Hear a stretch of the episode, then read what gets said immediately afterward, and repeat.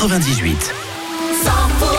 Dans les prochaines minutes, Tête Sharp, Eddie de Preto. Vous pouvez aller euh, sur 100%.com. Il y a toutes les vidéos, toutes les photos lors de sa visite dans les studios de 100%. Tout de suite, c'est la voyance avec Christine. Vos infos, il est midi.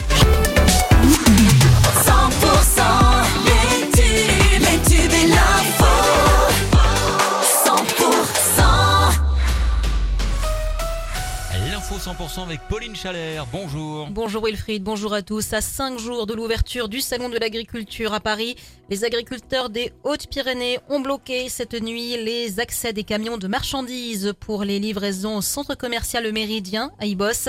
L'accès des consommateurs au Leclerc, en revanche, reste possible.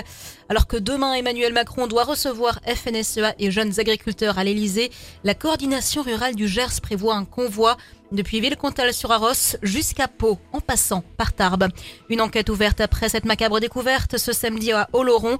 Un octogénaire a été retrouvé mort dans un cours d'eau à 2 km de son véhicule retrouvé échoué dans la rivière Le Vert, près du chemin de Costa d'Arrée. La victime, 87 ans, vivait à Ansfeas. Le supermarché Casino de Pau-Bosquet deviendra Carrefour le 2 mai, alors que le casino de Lons, lui, passera sous l'enseigne Auchan le 31 mai. Le casino de la Loubert en Bigorre hein, deviendra également un Carrefour au printemps prochain. Les parents d'élèves de Pouzac appellent à une grande manifestation le 2 mars à Bagnères de Bigorre. Ils sont toujours mobilisés contre la fermeture d'une classe annoncée à l'école primaire de Pouzac pour la rentrée prochaine. Une dégradation importante des conditions météo est annoncée pour cette semaine. Si le temps s'annonce relativement doux pour l'instant, le retour de la pluie dans de nombreux départements d'Occitanie et du sud-ouest est prévu pour jeudi.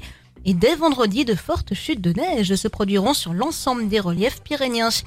Et puis à Pau, l'ouverture aujourd'hui du, Terrega Open Pau-Pyrénées, c'est jusqu'à dimanche au Palais des Sports, un tournoi international de tennis masculin.